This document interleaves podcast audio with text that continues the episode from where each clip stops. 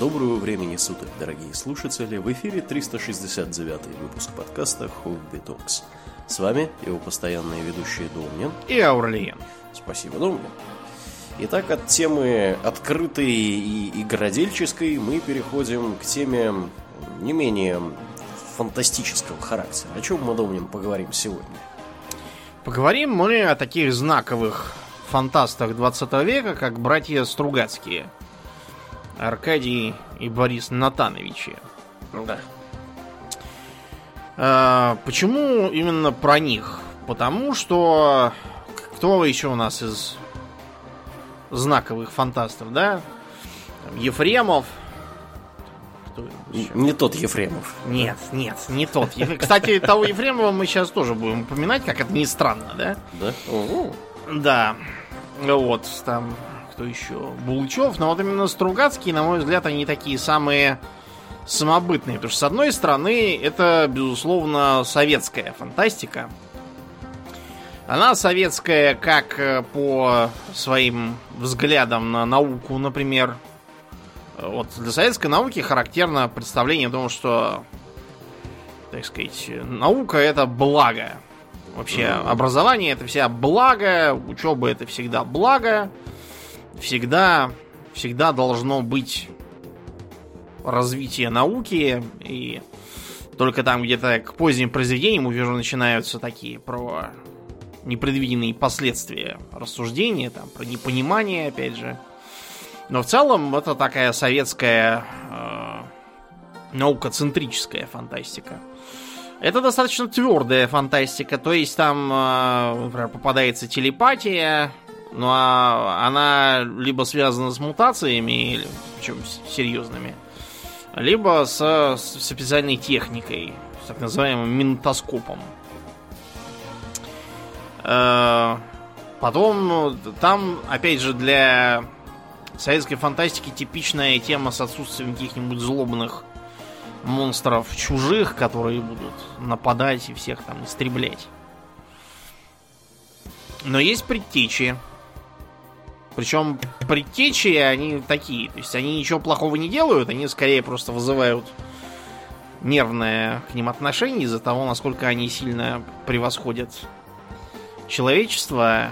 И чтобы так сильно превосходили никаких гадостей не придумали, не может быть. Вот, и э, другие более мелкие детали, типа, например, э, попыток осуждать мещанство и общество потребления, так как это представляли себе в Советском Союзе.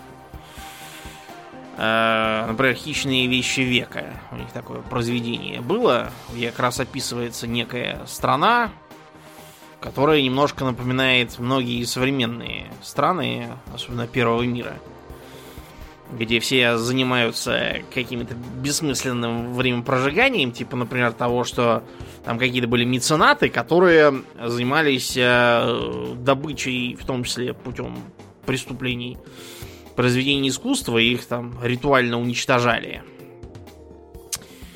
Э, и да, то есть там такие немного наивные по нынешним представле... по меркам представления о капиталистическом мире, но что было, то было. С другой стороны, они во многом очень советские, потому что там э, часто э, типичные советские проблемы подвергаются ревизии. Вот, например, Квартирный вопрос. Ну, не только вот про профессора Выбегалло знают, наверное, все, кто, кто вообще говорит по-русски и живет в России, так называют всяких циничных лжеученых-обманщиков, которые паразитируют на грантах, там, в институтах или другими способами. Э, на всякие вот характерные будни советского НИИ, из этого, кстати, вырастает один из недостатков Стругацких, э, некоторые вопросы, связанные, скажем, с э, внутренним устройством, Э, кое-что из этого вытекало там, из попыток делать отсылки к реальным историческим событиям. Ты знаешь, например, что в «Трудно быть богом» там Дон Рэба, он должен был быть изначально Дон Рэбия. Рэбия? Да, но, по-моему, Ефремов, что ли, им сказал, что такое не пропустят. Ни за что. Слишком уж намек толстый. А к чему это намек? К Берии. К Берии. А, Да. Это, понятно, не потому, что цензуре так дорог Берия, а как раз потому, что была такая позиция, что не было никакого Берии, мы его не вспоминаем. Или, скажем, в тех же «Трудно быть богом» там упоминается такой персонаж-призрак, который сам не появляется, его только упоминают. Дон Сатарина, или Сатарина, я уж не знаю, меня без ударений было написано. Беспощадный, который там какой-то был безумный садист, э, пытал там людей и держал за стенкой. Э, Дело просто в том, что старший, ну как, Аркадий, короче говоря, был японистом, поэтому там много чего из японского и псевдояпонского заимствовано. Так вот, Сатарина это по-японски Сталин будет. Предполагается такая как бы отсылка. А, и тем не менее, за, так сказать, в пользу Стругацких говорит э, не только фантастика, которую они писали, но и прекрасный язык.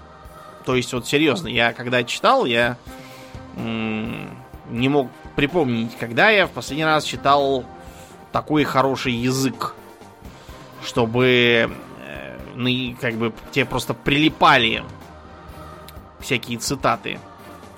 А цитатами из Стругацких наши, в том числе современники, говорят регулярно. Часто даже не понимая, откуда это взято, просто привыкли.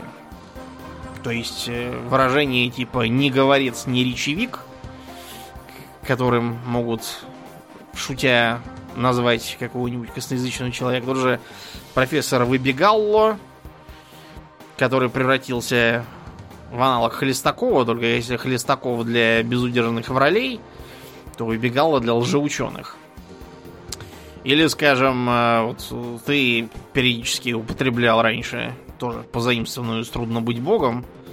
Там был один из эпизодических персонажей, который постоянно говорил «Э, совершенно не вижу, почему бы N благородных донов не вставить действие какое-то. Да, да. да. Вот. Мне нравится эта фраза. Ну, не тебе одному, да, ее постоянно используют. Совершенно не вижу, почему бы кому-то там не, не сделать чего-то там. Часто используется. И не только всякие фразы про то, что кто-то пришел на ковер и принялся длинно и косноязычно оправдываться, притом все время врал. Это тоже из Стругацких. Большинство этих цитат, по-моему, да- даже все, ну, все, что перечислено сейчас, я э, знал еще до того, как я Стругацких читал. Э, Язык при этом очень яркий и образный. То есть, э, когда ты читаешь, у тебя прям вот отпечатывается в уме, как это там все выглядит. Это для фантаста особенно ценно. Потому что многие фантасты привыкли давать настолько схематичное описание, такие сухие, всего, что у них там изображается, что без картинки обычно не поймешь, что это и как это выглядит. Тот же, например, Фрэнк Герберт этим грешил. И понять, как там должно выглядеть то, чего он описывает, иногда бывает непросто. А у Стругацких все прописано вплоть до, я не знаю, э, температуры цветовой гаммы, которую что там окрашено. Э, Когда описывается внешность персонажей, то она так как бы прописана, что по внешности можно судить в том числе и по их об их характере. Э, Это талант. То есть, э, когда персонажи описывают через всякие косвенные признаки, там у них никогда вот вы не найдете какого-нибудь типичного там для Перумова и для других такого же уровня описаний в стиле Вася подошел к зеркалу и увидел, что он молодой человек лет 20 с рыжими волосами, зелеными глазами и так далее. Чего подобного там нет, там все очень так изящно и художественно. При этом описания хорошие, прямо вот э, перед глазами встают. Э, кроме того, когда ты это читаешь, у них так, э, с одной стороны, лаконично все подается, а с другой стороны, за каждой фразой там еще две-три невысказанных, которые она вызывает в мозгу. Э, мне очень понравилось, когда я их читал, что у Стругацких э, не просто там какая-то фантастика, что кто-то поехал там, чего-то делал, а постоянно всякие философские вопросы освещаются. О том, что, почему, как. Причем э, вопросы достаточно практичные. То есть, опять же, не то, как пытаются делать молодые талантливые авторы, когда сочиняют. Там у них это обычно выливается в бесконечное нудение о том, могу ли я, хочу ли я, тварь ли я дрожащая. Вот эти вот попытки изображать Достоевского. А у Стругацких нет, у них было совсем другое дело. А, но я должен сказать вот что. Бывают книги, которые вот их издали, они сразу выстрелили, они на века популярные. Типичный пример это, например, эм, мушкетеры игра в Монте-Кристо Александра Дюма. Или, допустим, не знаю, тоже Жюль Верн со своей фантастикой. Не весь, но вам, так сказать, многие произведения. Или, скажем, Роберт Льюис Стивенсон не только про остров сокровищ, хотя и он тоже там про черную стрелу. Знаешь, например, что лет, по-моему, 10 назад у нас в России издали потрясающий отвратительный плагиат черной стрелы да Стивенсона, ладно. да. То есть они просто взяли и все перенесли из реалий алые и белые розы в реалии там конца 90-х, начала нулевых в России. Просто русифицировали фамилии и назвали книгу Черный стрелок. Ну, тогда это была популярная затея. Много с кем так обошлись. Помнишь, э, черепашек ниндзя? Ну вот да, этих, да. Книжки, помню, да, где там черепашки ниндзя с Бэтменом. Помню. Вот, ну вот, про вот, чужих. Да. Угу, то же самое. Потрясающий совершенно. Так вот, бывает наоборот, что произведение вышло, оказалось никому не нужным, а потом, может, уже автор успел помереть, и тут бах, оно внезапно пошло. Э, типичный пример это Лавкрафт, например, который при жизни был никому не нужен, а потом, уже когда он был давно померший, внезапно понадобился. Или там другой Говард, который Роберт. В меньшей степени он все-таки издавался, но тем не менее. Или бывает так, что выстрелил, но почему-то совсем не там, где хотел. К примеру, вот я спрашивал нескольких итальянцев, которые попадались про Джанни Радари, они даже не знают, кто это. А у нас в стране он был архипопулярен, мы его к себе таскали сюда как на работу. Он у нас все с пионерами встречался, общался, ездил по всяким артекам, все знают его книжки про Чиполлино. Вот, и про э, всякие там сказки по телефону. В Италии он, ну, кто-то его, конечно, знает и читает, но сказать, чтобы он там был прям так популярен, как у нас, нельзя. Или Курт Воннигут, к примеру. Он у нас популярнее, чем там в США, к примеру. Или О Генри. Опять же, он у нас очень популярен и всем известен, много раз экранизировался. В США его как-то никак. С чем это связано, это вопросы отдельные. Иногда бывает, что там времени пришло, иногда, что условия не сложились, иногда даже бывает так, что просто перевод книги получился лучше, чем сама книга. Из-за каких-то особенностей либо языка, либо там переводчика, ну так получилось. Про Курта Воннигута так и говорят, что в оригинале он вовсе не так хорош. Его соотечественники, когда русские их начинают осаждать. А бывает, что книга вышла, выстрелила и была популярная, а потом взяла вот и ушла. По разным причинам. Мы уже упоминали Булгарина, который у нас считался за мега величину в 19 веке. Или вот там был такой барон Брамбиус, которым Хлестаков, кстати, прикидывался например. Кто этого Брамбиуса сейчас читал и хотя бы знает, чего там писалось, не, нету таких людей. Вот я их не видал никогда в жизни. Я сам не знаю и помню этого Брамбиуса только потому, что его Хлестаков упоминал у Гоголя и все. А тогда был очень популярный писатель, он, он не стал же бы неизвестным кем-то прикидываться, правильно? Э, с другой стороны, бывает так, что дело не в произведении как таковом, а просто в реалиях. К примеру, у этого у Джерома Клапки Джерома есть вторая книжка про троих. Только не в лодке, а на велосипеде. Она просто вышла слишком поздно, потому что Первая мировая война, Европа, Германия в частности, по которой они там ездили, сильно изменилась, это все стало неактуально. Или, например, как тяжело смотреть э, старые советские фильмы там до 60-го года где-то сейчас. Просто потому, что актеры еще не отвыкли от театральной манеры. Из-за этого корчат рожи, машут руками, кривляются и говорят натужно. Как будто у них что-то со здоровьем не в порядке. Ну, такие были времена. А со Стругацкими сложный случай. С одной стороны, потому что часть произведений, она все-таки очень советская. То есть, скажем, про э, не чародейство и волшебства, там очень много всякой сатиры на типичные советские НИИ, выбегал там, отвертелся от ответственности, представив справки, что э, с его, я уж не помню, с кафедры или откуда там, из лаборатории, ездили на картошку регулярно. В современных НИИ никакой картошки нет, и это как бы неинтересно никому. Мы вот с Аурленом родились там в Советском Союзе, и мы понимаем примерно, что такое ехать на картошку с института. У меня вот дневники там моего отца и моей тетки школьные были там чуть ли не два раза в месяц обязательно там один день перечеркнут написано там уборка свеклы еще что-то такого. Что сейчас довольно странно себе представить. А во-вторых, книги эти юношеские.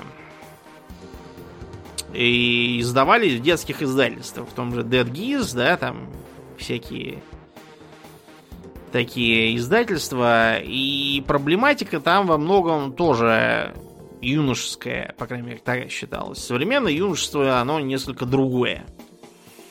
И ему это не совсем, наверное, близко и интересно. Хотя кое-какие пересечения есть, например, попаданчество. И трудно быть богом и обитаем остров, они, в общем, про попаданца. Но это попаданчество совсем не такое, как э, привлекательно для современного массового читателя. Так что я, честно говоря, не уверен. И идеология, опять же, частично коммунистическая, а частично шестидесятническая.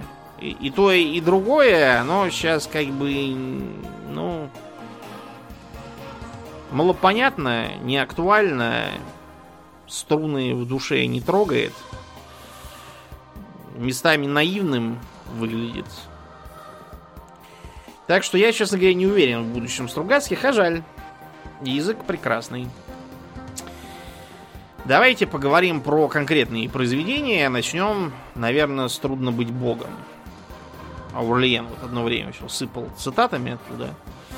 Благородный Дон у него прямо с языка не сходил.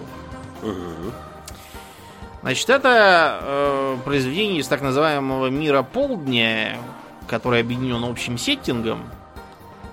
Там человечество вышло к звездам, установлен тотальный коммунизм, только такой хороший коммунизм, где все есть, там все, все выдается, денег нет уже, они не нужны. Все там летают по космосу, группы свободного поиска отыскивают новые планеты. Медицина э, дошла до немыслимых высот.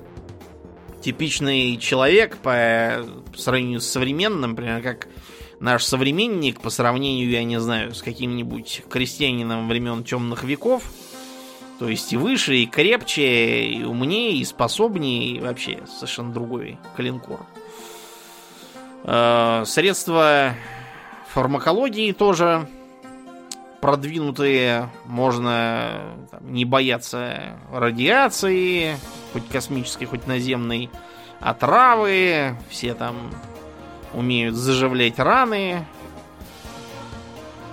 бегать, прыгать быстро и так далее. И в том числе существуют разные э, около прогрессорские, скажем так, организации. И вот трудно быть богом, оно говорит как раз про ту стадию, когда они еще не прогрессорствуют, а чисто вот наблюдают за дикой и не очень симпатичной планетой. Относятся они к Институту экспериментальной истории, они поэтому рады внедрять агентов для наблюдения за планетами, проходящими разные стадии прошлого земного, чтобы лучше в нем разобраться. Вот почему, почему так, Аурлиен? Э, потому что, Угу. э, напоминаю про коммунизм. Предполагалось, да, что вся история, она по ступеням идет. Сначала там первобытно-общинный строй, потом э, рабовладельческий, потом рабовладельческий сменяется более прогрессивным феодализмом и так далее. То есть э, такой был э, исключительно э, упирающий на законы истории подход к ней. Считалось, что все движется по одной колее, и личность ни на что особо не влияет и так далее. Я, в принципе, с этой точки зрения согласен. Э, Значит, этот самый институт экспериментальной истории внедряет на планету, кстати, Аурлиан, вот э, один из таких вопросов на насыпку. А как называлась планета в «Трудно быть богом»? А, Я, честно говоря, не помню. Она вообще там называлась как-то? А вот э, ты будешь смеяться, но нет. Она как-то в э, самой книге не называлась, из-за чего ее публика называет Арканар. Хотя вообще Арканар это просто Кстати. страна такая. Да-да-да. Там же, там, по сути, называется несколько разных государств. Там Да. действие происходит, собственно, в самом этом Арканаре. Но есть еще там какие-то, там, по-моему, два или три государства. Там как бы есть одно, одна проливная империя, которая типа их все номинально объединяет, Ага. и из которой, из- он время говорит, я из метрополии, э, из которой приехал по легенде протагонист Дон Румата Эсторский. Вот этот э, Эстор это, собственно, метрополия. Упоминается какой-то эсторский тракт, дорога какая-то, хайвей, когда, как римские дороги, наверное. А, Вот. Есть еще герцогство Ирукан, э, в котором живут э, носатые люди, которых подозревают в том, что они вредят и, э, и, и жульничают. Ну, то есть, видимо, на евреев какая-то э, аллюзия. Есть Суан. Это торговая республика. Упоминает, что там есть Академия наук. То есть там большой прогресс сравнительно. И еще там несколько мелких, сейчас не будем вспоминать. Так вот, э, планету эту изначально не называли никак, она, по-моему, уже постфактум была названа Цуринаку. Или Цуринака в некоторых источниках. Э, Некоторые названия и имена, они похожи на японские. Э, Почему? Опять же, потому что один из братьев был японист. Вот, например, там упоминаются два благородных Дона, Дон Томео и Дон Сера. Очевидно, что такие псевдояпонские. Тот же самый Дон Сатарина, э, любовница короля Дона Мидара какая-то. Не поймешь, что это и так далее. Эм, Там по нашим меркам позднее средневековье. То есть что-то там уровня, может, века 16 По крайней мере, в Арканаре так, что там в других местах непонятно. Огнестрельного Ну, оружия, что интересно, нет. Да, я вот только хотел сказать, что если судить по, по, по отсутствию огнестрельного оружия, скорее это что-то более раннее. Ну, может. Ты понимаешь, по, по- если судить по земным меркам, то отсутствие огнестрельного оружия это начало 14 века в Европе. Но для 14 века в Европе там все слишком уж развито и как бы... Мгм. Но примем это за условность, допустим, там почему-то не сложилось так с- огнестрелом. Вместо этого используются арбалеты. Хорошо, предположим. И вот туда внедряются в разные государства, где они продвигаются к вершинам власти. Правда, вот сам Дон Румата что-то, по-моему, продвинулся как-то слабо. Его продвижение закончилось должностью надевателя правой туфли на ногу королю. Вот, и э, Дону Румате работать там тошно. Тошно, потому что Арканар это сильно неблагополучная земля, в которой нормальный уровень средневекового зверства, как выражается Румата, это счастливый вчерашний день. А сейчас все совсем другое. Значит, э, пришел к власти при слабоумном короле по имени Пиц, номер какой-то там, я уже забыл. Вот. Король э, страдает кучей болезней, ожирением в терминальной стадии, э, видимо, подагрой, судя по тому, как у него болят ноги. И похоже, что он дурачок. Все это можно объяснить тем, что он сын своего прадеда, как пишут нам в тексте. Э, я не советую вам представлять, как это так получилось. Давайте поедем дальше. Короче говоря, за него всем руководит некий Дон Рэба. Злобный такой премьер-министр. По совместительству Орел наш. Да, Орел наш, Дон Рэба. Угу. Да, э, он изначально там, по-моему, был министр, э, министром охраны короны, причем он сам это министерство и создал. Вот, потом сам стал премьер-министром, разогнал Министерство образования, вот, написал трактат о скотской сущности земледельца. Справедливости ради, трактаты про скотскую сущность земледельца там пишут все подряд. И кроме него много писцов. Э, интересно, что он такой весь э, неприметный, не запоминающийся с виду, ничего внушительного в нем нет. Какой-то просто дяденька. И сказать, чтобы он был мега успешен при, э, так сказать, своей должности нельзя. Другие э, наблюдатели считали, что Румата преувеличивает. Этот Рэба, он типа кардинала Ришелье при бестолковом короле, который ведет страну в будущее. Сам Урмата так не считает. Он пытается доказывать, что Рэба э, ни одно свое дело, которое ему поручили, не смог завершить. То есть, например, там войны, которых он, которые он затевал, кончались страшным разгромом и территориальными потерями. Вот, и непонятно, почему его там не снимали и вообще держали на месте. Интересно, что сам король его тоже не любил. И, как говорит Румата, из рук своего первого министра он бы никакое зелье пить не стал. Потому что опасался отравления. Вот. И интересен он еще тем, что создает так называемых серых штурмовиков которых э, другие наблюдатели воспринимают чисто как городское ополчение для борьбы с э, родовитой аристократией, надоевшей им. А Румата видит, что они постоянно нападают на грамотных, ученых, там, художников и так далее. Э, иногда просто арестовывают, забирают в веселую башню на самом деле она не веселая и не башня. Башня была очень давно и развалилась. Сейчас под ней просто подвалы с пыточными. Веселья там, сами пометь, тоже никакого. Абсолютно. И Румата, которому запрещено действовать напрямую, пытается действовать косвенно. Он э, тратит огромное количество денег на то, чтобы спасать э, ученых, книжников, поэтов и тому подобных, и вывозить их в метрополию там или в какие-нибудь более э, гуманные страны, типа того же Ирукана, к примеру.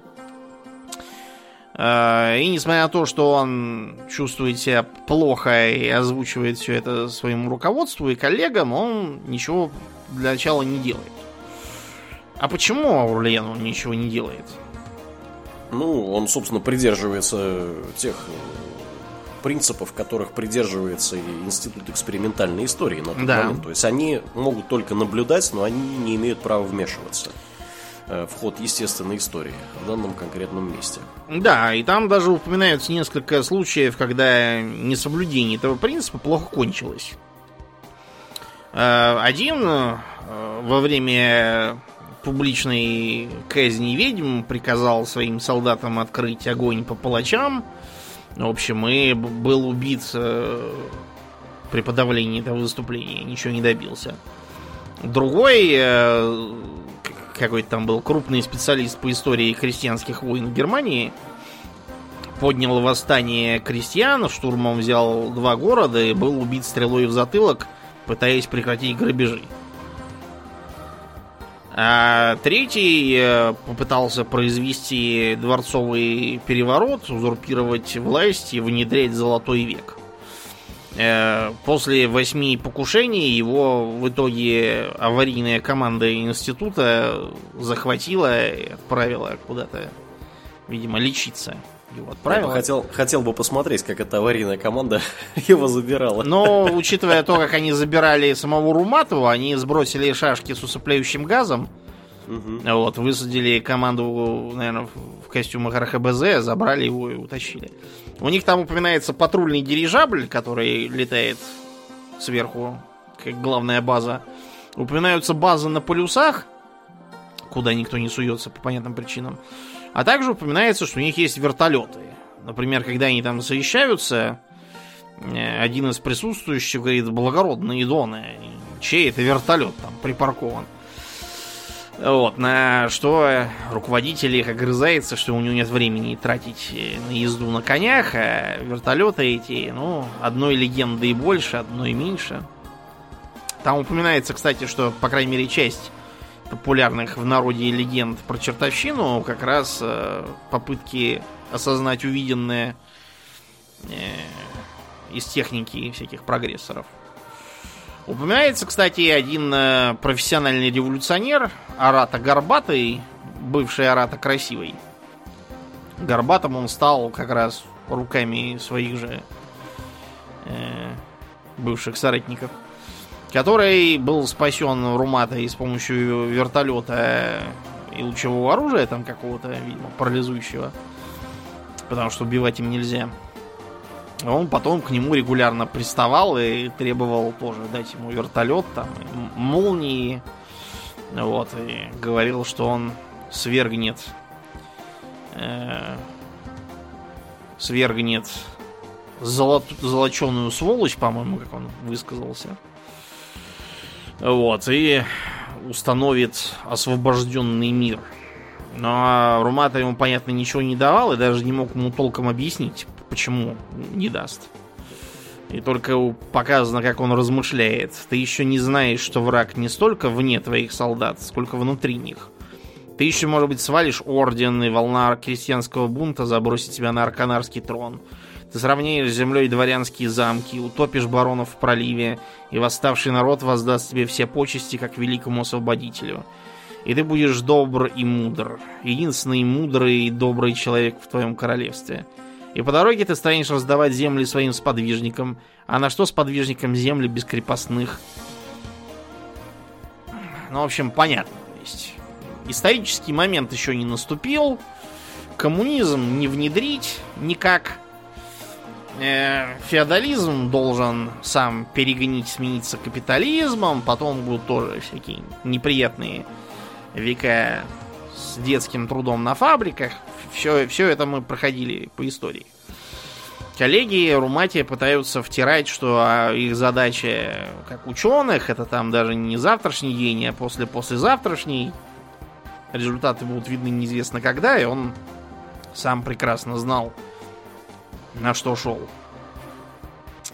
Но Румата в итоге оказывается прав. И оказывается, что Дон Рэба вовсе никакой не бездарный министр, там, вор какой-нибудь там, или временщик, а замаскированный церковник. Э, епископ Арканарский теперь, который нарочно э, ослаблял королевства, чтобы превратить его в очередную область Святого Ордена, где он устанавливает теократический режим и даже дворян начинает вызывать и прописывать им розок. По поводу чего Дон Сера, окончательно зарапортовавшись, говорит, не вижу, почему бы даже благородному Дону не принять пару розок от имени его преосвященства. А, кончается все это скверно, а, и Румату оттуда эвакуируют. Книга очень хороша с точки зрения, так сказать, э, понимания исторических реалий с одной стороны, и очень плоха по этой же причине с другой. Почему? Потому что, опять же, идеология. Э, в данном случае идеология не столько коммунистическая, сколько шестидесятническая. То есть понятно, что для переводчиков, писателей и астрономов будет, естественно, превозносить науку. И это, в общем, правильно. Книга говорит, что никакое государство не может развиваться без науки, его уничтожат соседи. И при этом она сама себе противоречит. Каким образом в таком случае этот э, самый святой орден может существовать?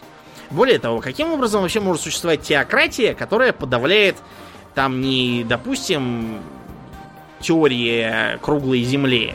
Это я еще могу понять. Э, не теории там о множестве миров, за которые в реальной истории сожгли Джордана Бруно. А как может существовать теократия, которая подавляет грамотность? Вот э, хоть одна такая теократия вообще была на планете Земля? Не было. Может быть, э, такой была папская область, так называемая, папское государство, от которого сейчас один огрызок в виде Ватикана остался? Нет.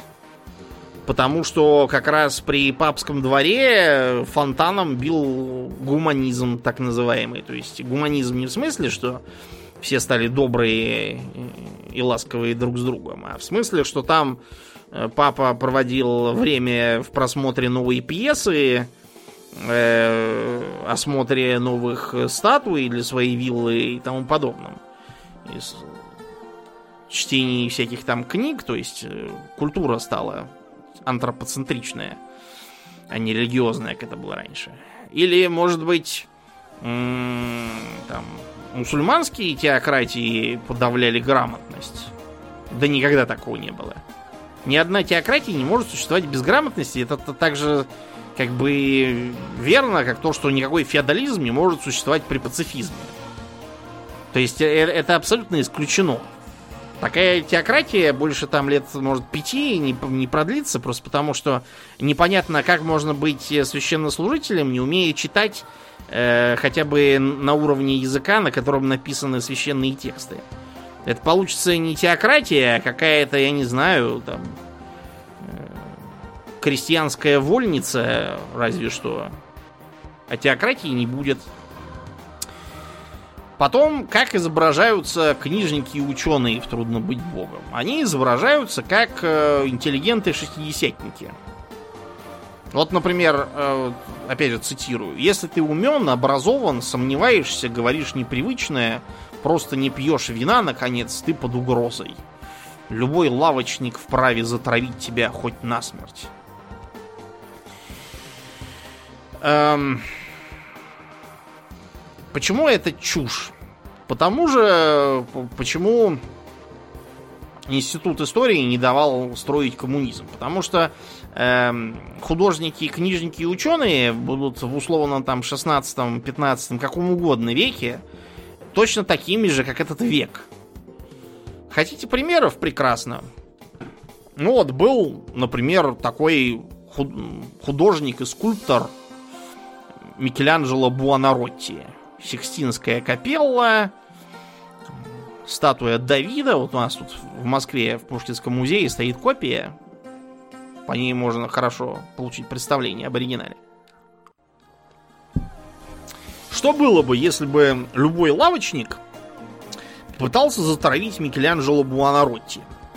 Микеланджело Буонаротти выпустил бы ему кишки.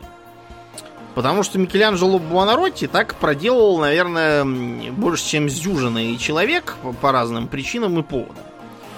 Вот э, такой был тихий и совестливый интеллигент Микеланджело Буонаротти. Или, может быть, э, замечательный испанский поэт Франциско Кеведо, э, когда его пришли бы травить лавочники в каком-нибудь там кабаке, он бы плакал и просил не бейте, а потом сочинял стихи про то, от чего же интеллигентов бьют хамы. Нет, он бы сказал свою коронную фразу «придется подраться» и зарезал бы их всех. И его коллеги-поэты, которые с ним сидели бы в этом же кабаке, они бы тоже хватились за шпаги и всех их зарезали. Кстати, а непонятно также, почему э, в книге так противопоставляются благородные доны и ученые. На самом деле, э, благородный дон Киведо или, например, э, его старший современник Сервантес, который Дон Кихота написал и не только, он тоже был благородный Дон. Сервантес, кстати, тоже подходит. Сервантес бы тоже не стал никаких, никаких лавочек, ничего выслушивать. Потому что Сервантес был э, солдат и пират, потерявший руку, вот, и имеющий боевой опыт. Может быть, знаменитый художник и гравер Альбрехт Дюрер позволил бы себе травить лавочникам и каким-то там серым штурмовикам? Нет. Потому что Дюрер, он был внезапно военный инженер по второй специальности, так сказать. Или что, может быть, Никола Макиавелли, философ, мыслитель и политик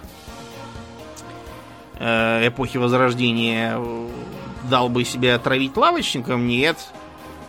Макиавелли бы этим Доном Рэба и пообедал бы, не сильно затруднившись.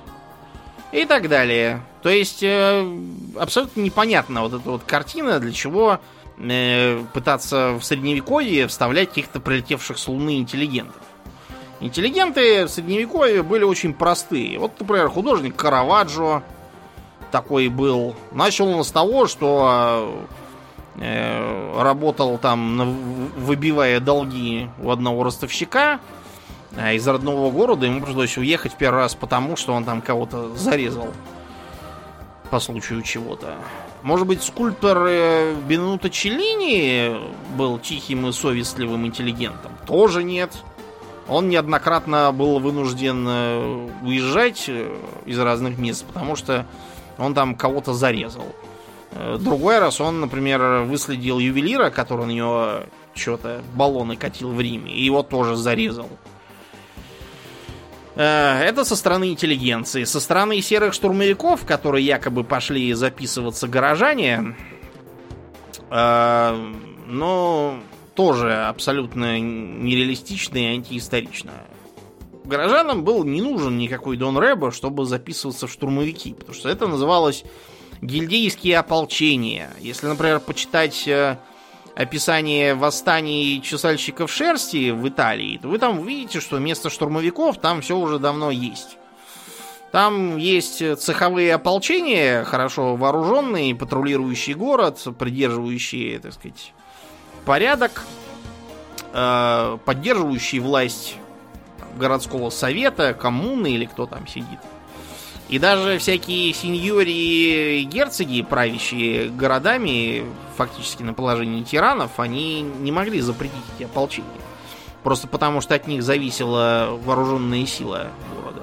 И так это было вплоть до 18 века, когда они были заменены на регулярной армией.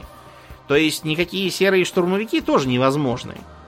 Фашизм в реальном средневековье не пришел бы не потому, что там нет злого Дона Рэбы, а потому что он просто не мог прийти. Фашизм пришел тогда, когда вчерашние ремесленники и торговцы превратились в разорившихся из-за супермаркетов и фабрик деклассированных люмпинов, вот они, собственно, туда и покатились. А э, средневековому гильдейскому ремесленнику или купцу все эти штурмовики абсолютно до лампочки. Он понимает, что они ему невыгодные абсолютно. Я уж не говорю о том, что мне сомнительные купцы, которые хотят запретить грамотность, как там это у него.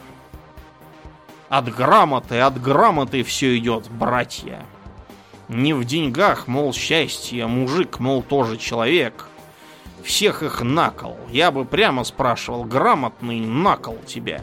Как можно быть ремесленником и лавочником, не зная грамоты, это вопрос к Стругацким, конечно. То есть книга, с одной стороны, хорошая, а с другой стороны, она, во-первых, антиисторичная, а с другой... Я вот когда читал, у меня было ощущение, что я слушаю не коммуниста из 23 века, как это теоретически в книге должно быть. А, а слышу как раз вот э, современную такую выродившуюся из шестидесятников интеллигенщину. Вот эти вот э, характерные цитаты «Ненавижу его слюнявую морду, вонь его немытого тела, его слепую веру, его злобу ко всему, что выходит за пределы половых отправлений и выпивки». В нашей любви к человеку мы докатывались до антропоцентризма, а здесь вдруг с ужасом ловим себя на мысли, что любили не человека, а только коммунара, это так типа коммунистов в будущем называют, землянина, равного нам. Мы все чаще ловимся на мысли, да полно, люди ли это? Э, если вы думаете, что это ерунда, то э, вот на этой неделе одного алкоголика, убившего по пьяни человека, посадили на 8 лет. Что по этому поводу сообщают тихие и совестливые интеллигенты, которые преклоняются перед знанием, антропоцентричны и так далее? Поэт Иртеньев. Глупые и жадные родственники погибшего не получили и, скорее всего, не получат ничего. И это будет подлинным торжеством справедливости. К сожалению, для поэта Иртеньева они получили компенсацию по суду. Э, поэтесса Бассард. Какая горькая история. Какое тупое общество. Журналисты Влева.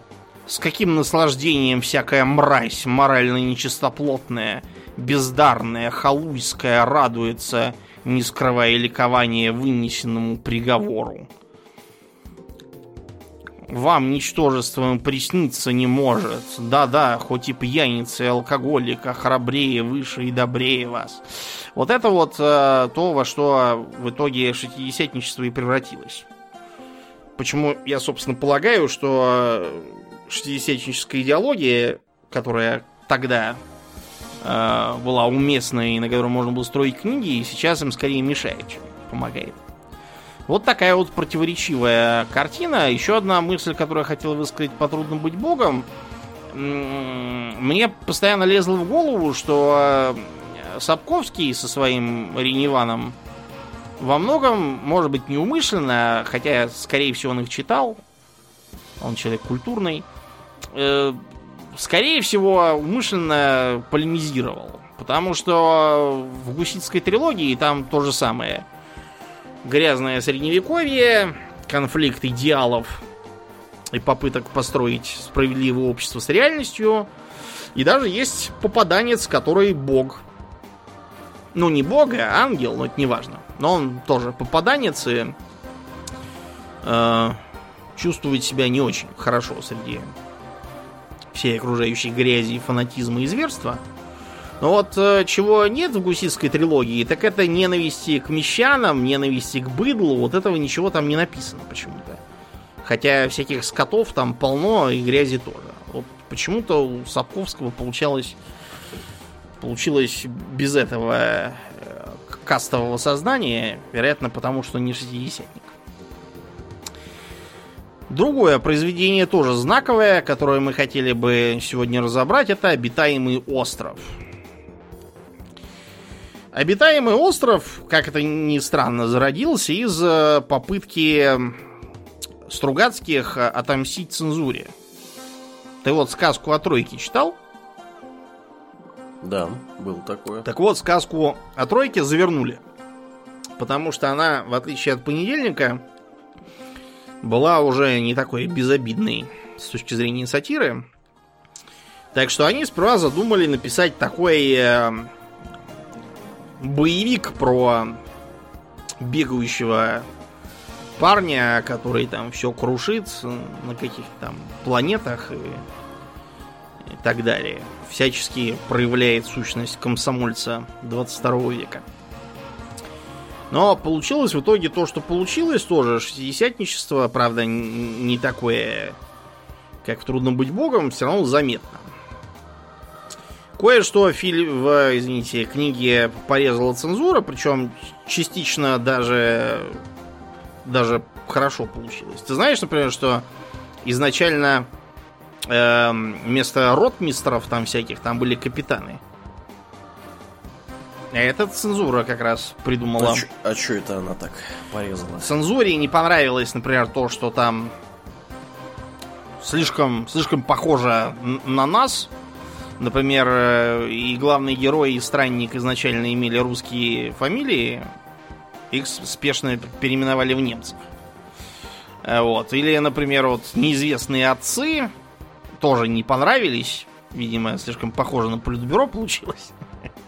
Поэтому их быстро пере перепилили в огненосных творцов.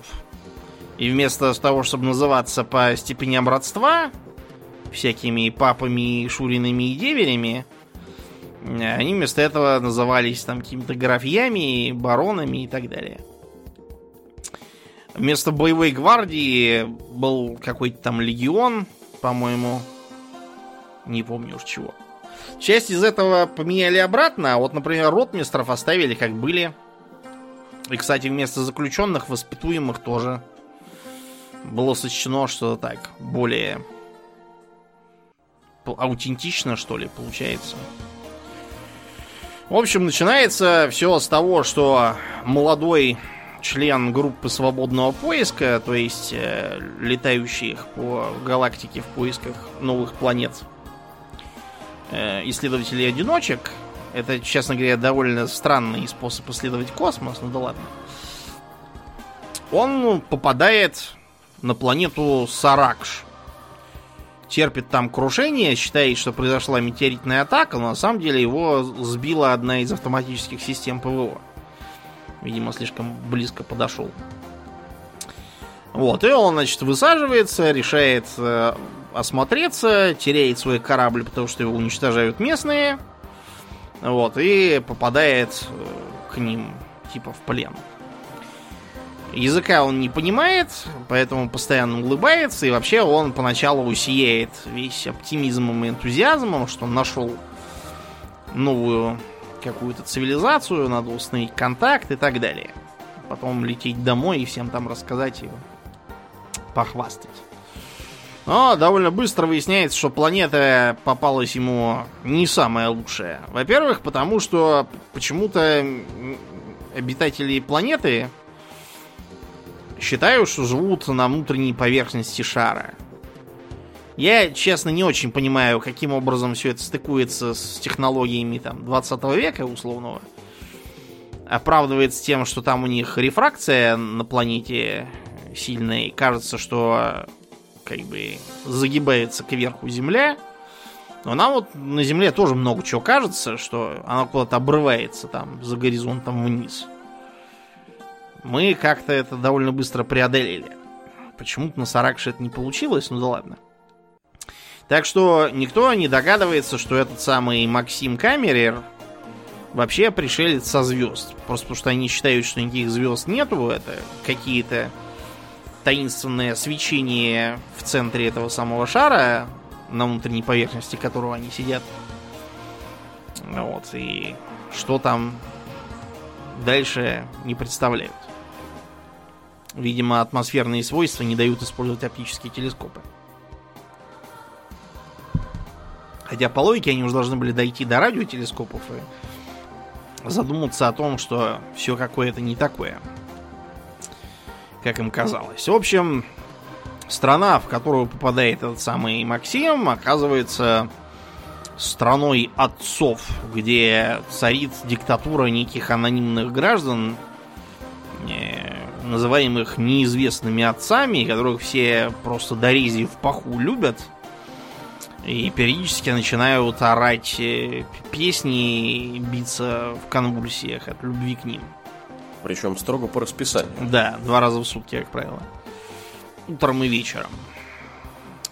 Постепенно выясняется, что э, Все это результат действия излучения, который рассылают главным образом с особых башен, вот, которые э, дополняются всякими мобильными излучателями. Подавляющее большинство населения реагирует путем дружного энтузиазма. Хотя, конечно, их можно настроить по-другому, например, чтобы они вгонили всех в депрессию, чтобы все сидели и плакали. Но на некоторый процент это не действует. Вместо того, чтобы в энтузиазм впадать, они начинают биться в припадках, у них болит голова, и, в общем, им очень плохо. Это не лечится никак, то есть никакие не помогают ни средства обезболивания, ничего.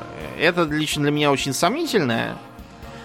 Вот, ну ладно, предположим, что в 60-е там, годы казалось, что это так. А, вот. И башни, которые все это излучают, официально известны как башни противобаллистической защиты для обороны от агрессивных соседей. А с соседями там полный порядок. Там на севере есть Хонти и Пандея, бывшие какие-то отвалившиеся союзные республики.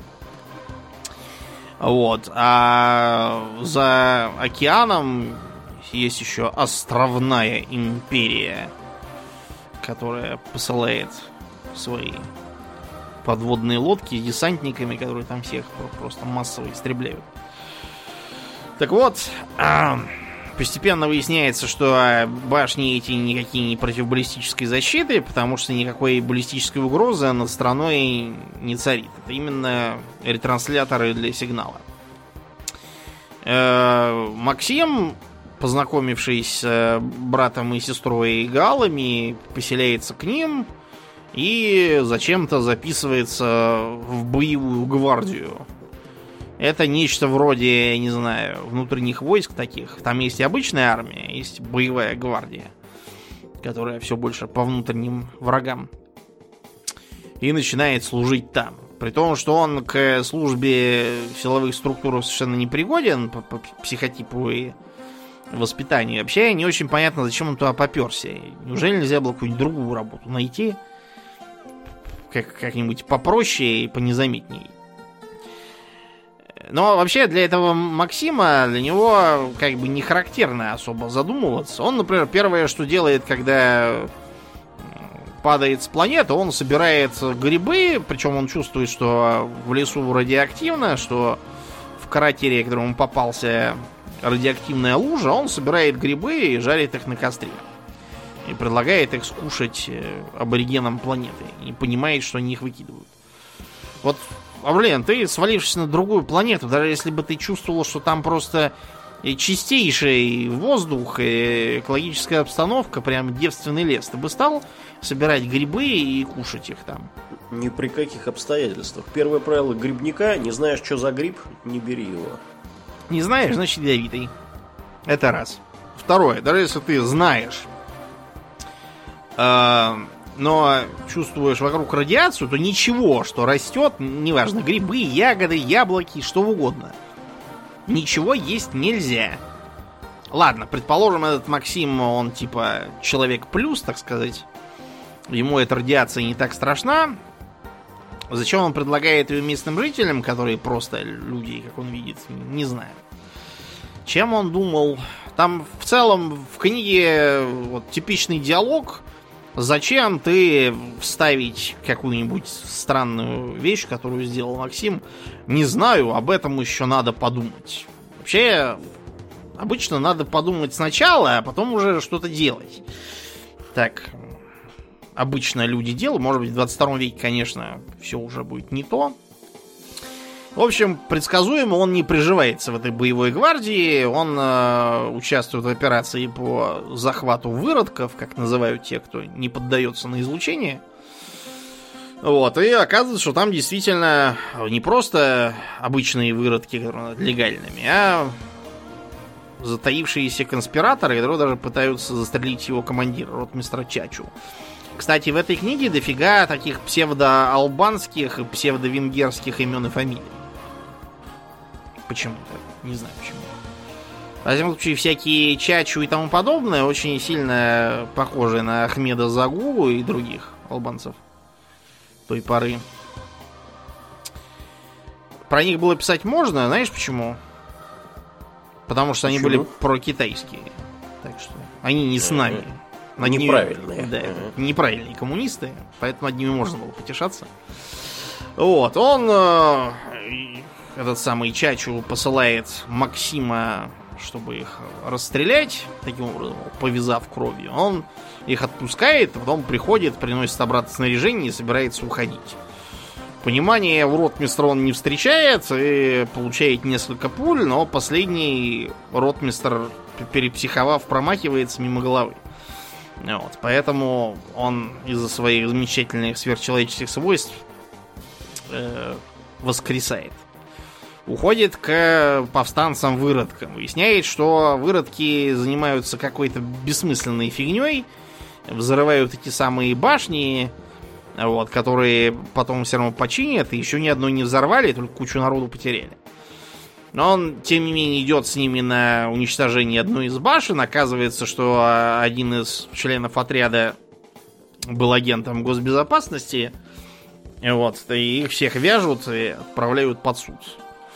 На суде, э, значит, э, защитник пытается доказывать, что этот Максим дурачок. Задает ему всякие вопросы, типа, что вам известно о детской преступности? А он не понимает, и приходится объяснять, что это преступления, совершенные детьми. А он такой, как же так? Дети не могут совершать преступлений. Это, кстати, было и в «Трудно быть богом». Там описывалось, что этот Румата общается с местными детьми, и они все прямо такие муси-пуси и замечательные, из кого вырастают все эти злобные мещане, которых он там костерит, я даже не знаю. С Луны, видимо, прилетают. Э, вот, и все равно этого Максима законопачивают на юг в местный штрафбат. Штрафбат занимается тем, что на территориях сильно изуродованных атомной войной вылавливает автоматических танки всякие там и самоходки и их уничтожает. В общем, ему удается одну такую самоходку укротить и уехать на ней на юг э, за пустоши, где живут мутанты. Пытается этих мутантов поднять против страны отцов. Предсказуемо оказывается, что три с половиной калеки, из которых состоят мутанты, против кого выставать не способны в принципе. Они рассказывают ему про то, что есть такая островная империя, которая воюет со страной отцов, и предлагают ему туда добираться на одном из последних оставшихся самолетов. Собственном его какого-то там императорского высочества принца Кирну четырех золотых знамен бомбовозе. Ну, то есть стратегический бомбардировщик такой, судя по описанию. Он летит в сторону островной империи, вот, после чего его сбивают э, ездящие по лесам зенитные самоходки. То есть до этого он неделями занимался их уничтожением, а тут вдруг сразу забыл, что они вообще-то есть. Да, Не, Плохо уничтожал. Как бы, как бы, да, склонны стрелять по всему подряд. А, Что он падает как раз удачно рядом с э, разбитой подлодкой островной империи и находит на ней следы военных преступлений, совершаемых этой самой империи. И понимает, что лететь он туда собрался зря. Это хорошо, что его все-таки сбили, а то с его умственными способностями с него бы сталось и островную империю тоже развалить, чертовой матери. В общем, он в итоге попадает на фронт, где участвует в какой-то совершенно самоубийственной атаке на хантийцев. Вот. Вот оттуда вытаскивает глава, опять же, местной безопасности странник. Он его вообще-то изначально хотел выловить, но там обстоятельства всякие раз мешали. Он работает у него в институте, когда на него внезапно выходит госпрокурор по кличке Умник. Умник понимает, что из-за проигранной войны его скоро исключат из партии и дальше по тексту. Решает избавиться от э, неизвестных отцов руками этого самого Максима, выдав ему страшную тайну. Местонахождение центра, через который рассылается это злобное излучение. Максим э, радостно едет туда, взрывает этот центр бомбой, после чего на него налетает, наконец, странник, вот, и по-немецки называет его дураком и сопляком. Максим подвисает, услышав земную речь, и выясняет, что, оказывается, странник это внедренный как раз прогрессор, который должен должен был подготовить все к медленному постепенному переводу, так сказать, э, страны в мирное русло. Э, и он начинает этого Максима ругать из-за того, что тот все, э, все портил вот, и саботировал. Говорит, что там в стране инфляция. Спохватывается, что этот Максим не знает, что такое инфляция. В общем, я вижу, хорошо посылают в будущем свободный поиск людей, у которых вообще никакого образования нет. Э, он даже историю плохо знает. Пытается вспомнить, как звали начальника Третьего рейха, путает Гитлера с Гиммлером, рожает какое-то несуществующее имя, комбинацию из двух фамилий. Вот. Э, говорит, что э, нужно провести дезактивацию почвы, что сельское хозяйство в полном атасе, что нужно внедрить кого-нибудь в островную империю, наконец, потому что она идет войной. И вообще-то эту войну пытались предотвратить с помощью депрессивного излучения из башен, но теперь-то башен нету. Вот, придется как-то по-другому от них отбиваться.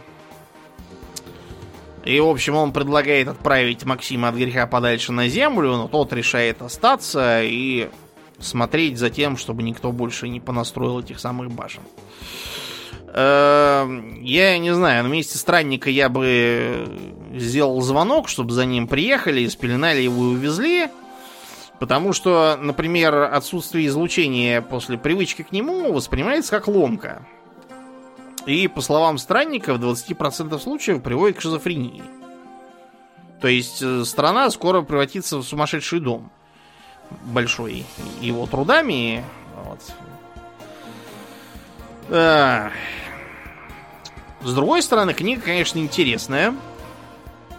Если бы не вот эта вот дурная наивность э, протагониста, было бы еще лучше.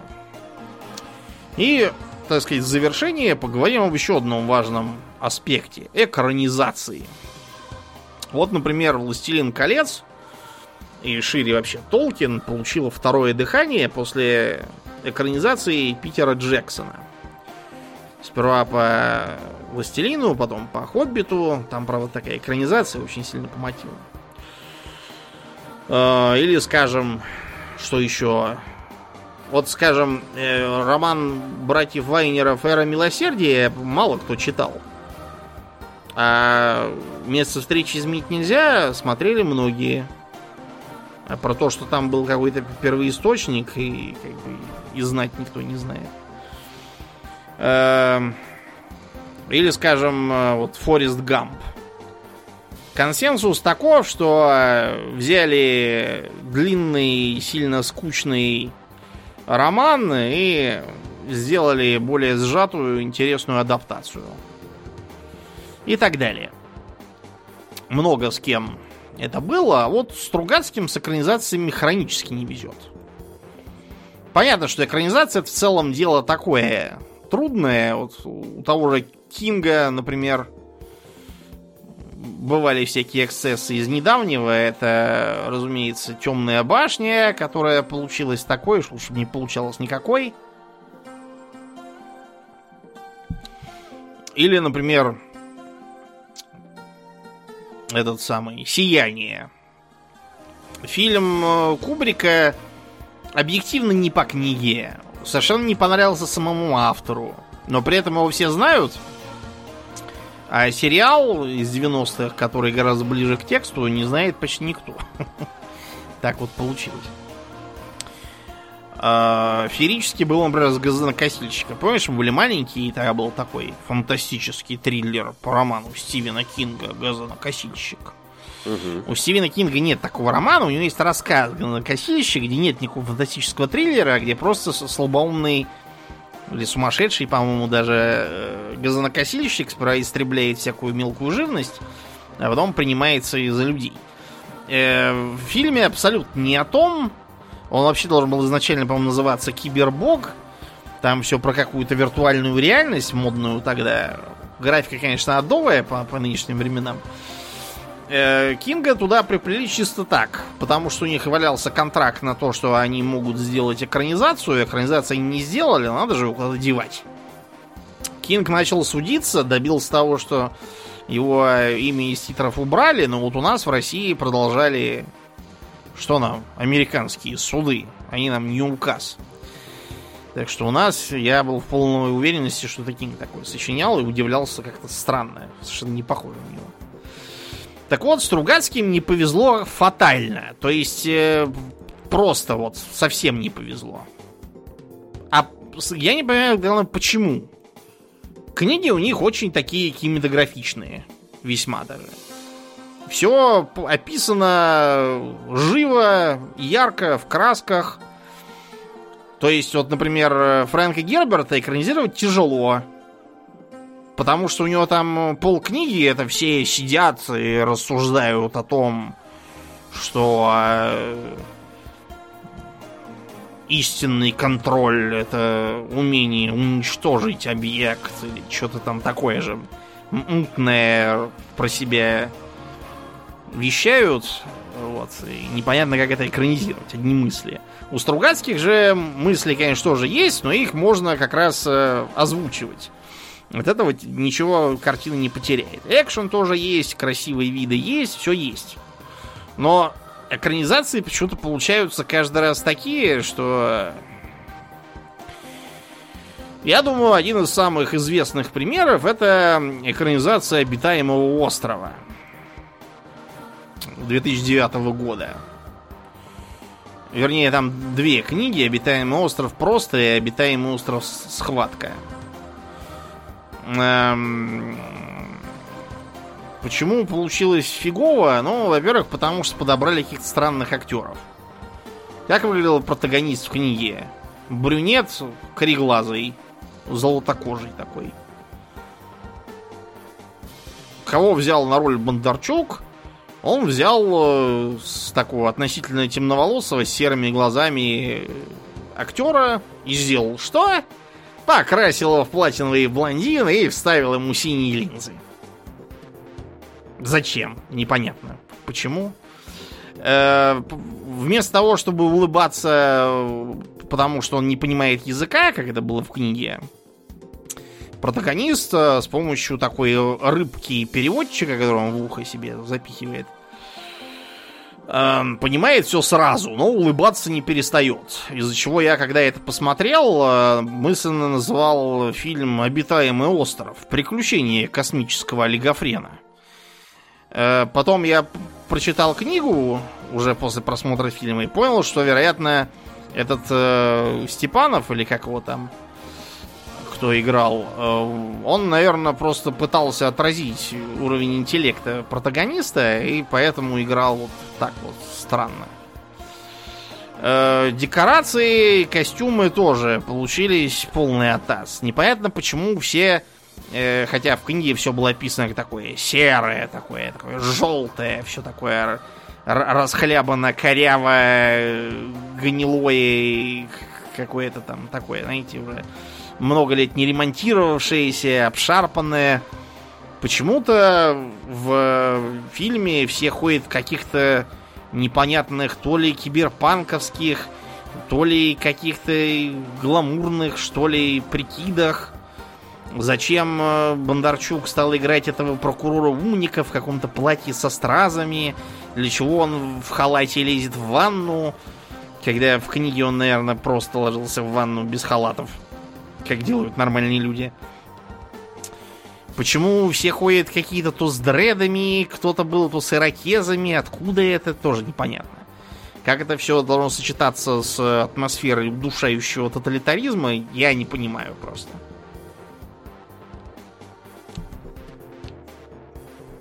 Крысолов из э, плотного невысокого дядьки с усами превратился в человека-пингвина. По крайней мере, на меня он такое впечатление произвел. А банда его из э, обычных гопников, каких-то ниндзя там, или кто-то такой должен был быть. И, разумеется, мега-танк. Там он был здоровый такой э, ЗРК мобильный, грохочущий на гусеницах. А сделали что? Взяли э, БТР советский, приделали к нему фанерную башню сверху и э, дверь, как у сельского сортира на, на петлях. И на этом он уезжает в закат. Ах да, он еще и какого-то розового цвета. Почему-то. Я это как бы списал на то, что он, наверное, выцвел из-за, там, не знаю, радиации или еще из-за чего.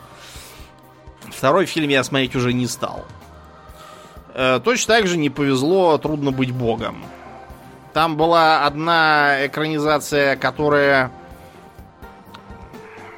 была более-менее по тексту, но отличалась ужасным бюджетом и как бы декорациями, сделанными из картона. А еще там почему-то погибал барон Пампа, по-моему. Зато там выживала Кира. Видимо, Пампу решили принести в жертву. А потом вышла экранизация относительно недавно покойного режиссера Германа с Ермольником в главной роли. А, нет, не так. В главной роли там дерьмо. То есть весь фильм состоит из каких-то бессвязных скетчей, где э, ходит Ермольник с похмельно измученным видом, э, везде какие-то уроды, везде дерьмо, э, все в грязи, просто вот по, по самые глаза абсолютно. И как бы все. Я попробовал это смотреть, понял, что меня сейчас начнут тошнить в самом буквальном смысле и выключил. Единственный относительный успех был у режиссера Тарковского, который снял Сталкера. Э, да, откровенно не по книге, очень сильно по мотивам и очень сильно, так сказать, Тарковский стайл. Ну, то есть, лютый артхаус, э, постоянные планы там чуть ли не по 5 минут с созерцанием чьей-то табуретки. Вот. Э, какие-то непонятные диалоги, мутные, но, тем не менее, фильм стал культовым. Уже и то хорошо по сравнению с космическими олигофренами и танками с зверью сортира. Да, ну и на этой, наверное, ноте будем закругляться. Мы бы да. и рады рассказать про все остальные произведения, но, к сожалению, формат не позволяет. Да, как обычно, мы благодарим наших подписчиков у Дона Патреона. На этой неделе мы особенно благодарны Аделю Сачкову, Алексу Лепкало, Атлантию, Дарксу Фортуна, Даше Альберту, Лене, Николаю, Нобу, Нухину, Ежу, Борису из Санкт-Петербурга, э, Нику Перуму и философскому камню, жупилу империализма и одного злого фалафеля. Спасибо вам, ребята, за вашу посильную помощь. Также напоминаем, что у нас есть группа во ВКонтакте, канал на Ютубе. Э, мы есть в Инстаграме и в Твиттере. Приходите и туда, там тоже разное интересное происходит. Ну, а мне остается лишь напомнить, что вы слушали 369 выпуск подкаста Хобби Токс, и с вами были его постоянные бессменные ведущие Домнин и Аурлиен. Спасибо, Домнин. Всего хорошего, друзья. Пока.